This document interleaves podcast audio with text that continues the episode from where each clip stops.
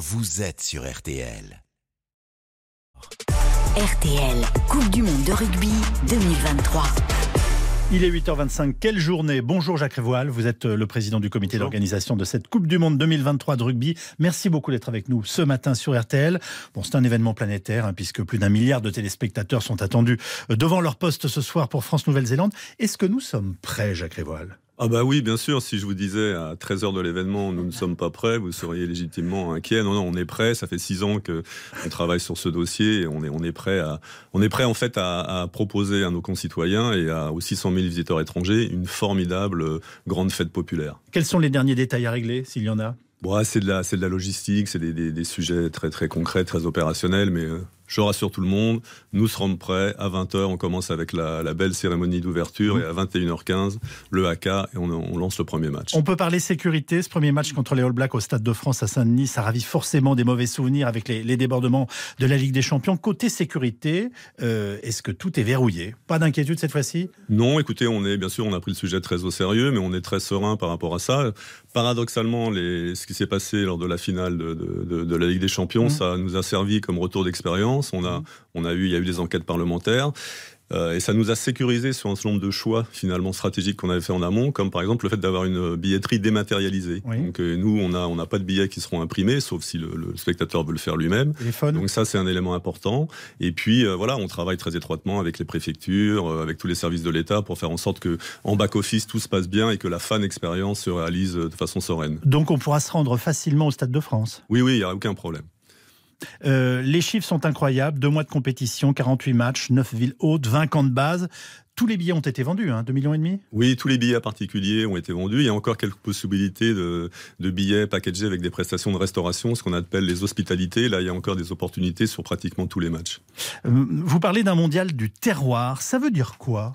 Bah, ça veut dire que, euh, comme vous l'avez dit, ça va durer deux mois, la compétition, dans, dans 10 villes hautes, dans 9 stades. Et on veut vraiment euh, ancrer euh, cette compétition dans les terroirs, dans les territoires. On veut pas que ça soit un événement parisien. C'est un événement, le rugby est un sport populaire. Donc -hmm. on aura des, des, 38 matchs un peu partout en France. Et on veut mettre en avant la richesse de nos terroirs. Alors, une anecdote, oui. on aura par exemple dans chacun des stades un sandwich en, en prestation Spécifique. de restauration qui sera basé à partir d'une spécialité locale. Ah bah vous m'ouvrez l'appétit. Mmh. Quelles sont les retombées économiques d'un tel événement, attendu ou estimé Elles sont colossales. C'est le troisième grand événement sportif au monde, après les Jeux Olympiques et la Coupe du Monde de foot. On estime autour de 2 milliards de retombées économiques, directes et indirectes, 17 000 emplois créés, sauvegardés.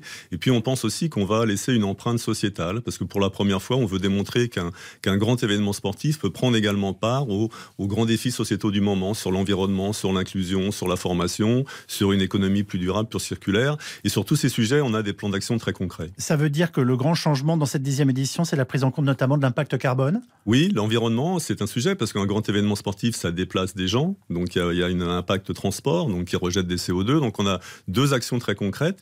Pour les déplacements des 600 000 visiteurs étrangers, on a essayé d'essayer de compenser ces émissions carbone en faisant un grand projet d'absorption carbone, essentiellement dans les mangroves, parce qu'on nous a démontré que la mangrove était le, le, le, le végétal qui était le plus efficace en termes d'absorption carbone. Et une fois que les spectateurs ou les équipes sont en France pour leurs déplacements, là, on a privilégié les déplacements en train avec euh, un beau partenariat avec la SNCF. On aura 80% des déplacements des équipes qui seront faits en train. Donc, on peut dire qu'on peut, euh, enfin, on va dire construire un événement à caractère écologique, même si on a des dizaines de milliers de supporters qui viennent en avion de l'autre bout du monde. Exactement, c'est ça le défi. Alors, c'est un défi pour nous parce que 600 000 visiteurs étrangers, on l'a chiffré pour la première fois, certifié par un organisme extérieur. On a chiffré l'impact à 350 000 tonnes de CO2. Donc, il faut essayer de, compenser cet impact carbone. C'est ce qu'on va faire. Encore une fois, on s'est doté d'un budget nous-mêmes et on essaye de mobiliser autour de nous toutes nos parties prenantes, nos collectivités territoriales, nos sponsors, pour nous aider à essayer de se rapprocher au maximum de la compensation à 100% de ces euh, rejets de tonnes de CO2. Quelle retombée pour le rugby amateur? Euh, Y aura-t-il vraiment une redistribution des bénéfices? Oui, le, budget est équilibré, on aura plus de recettes que de dépenses et le surplus de, de, recettes sera redistribué à l'euro près au développement du rugby français. Ça sera des investissements dans la formation, dans l'équipement. On s'attend à un afflux de licenciés après la Coupe du Monde, oui. autour peut-être de 20%. Donc il faudra des éducateurs. Faudra Généralement, ça retombe dans les deux ans qui suivent. Hein, voilà, c'est ce qui s'est passé en 2007. C'est oui. pour ça qu'on a anticipé ce sujet-là, pour le pérenniser, pour, pour éviter que ça soit effectivement un one-shot et qu'on pérennise cet afflux de licenciés dans les clubs. Il y, a, il y a un paradoxe, Jacques Révoil. Ce coup de projecteur sur le rugby et la, la, Coupe du Monde en France est absolument extraordinaire. Idéologiquement amener de nouveaux licenciés, garçons comme filles. Et en même temps, le rugby est seulement le dixième sport en France en nombre de licenciés? 320 000, comment expliquez-vous ça? Oui, bah écoutez, c'est un sport qui a encore besoin de se, je dirais, de se répartir sur tout le territoire. Donc on a des territoires de conquête, le nord, l'ouest, l'est, et c'est pour ça que cette Coupe du Monde, c'est pour ça qu'on l'a ancrée dans les territoires. On dit que 80% de la population sera à moins de, de, deux heures d'un match. On a aussi 20 camps de base.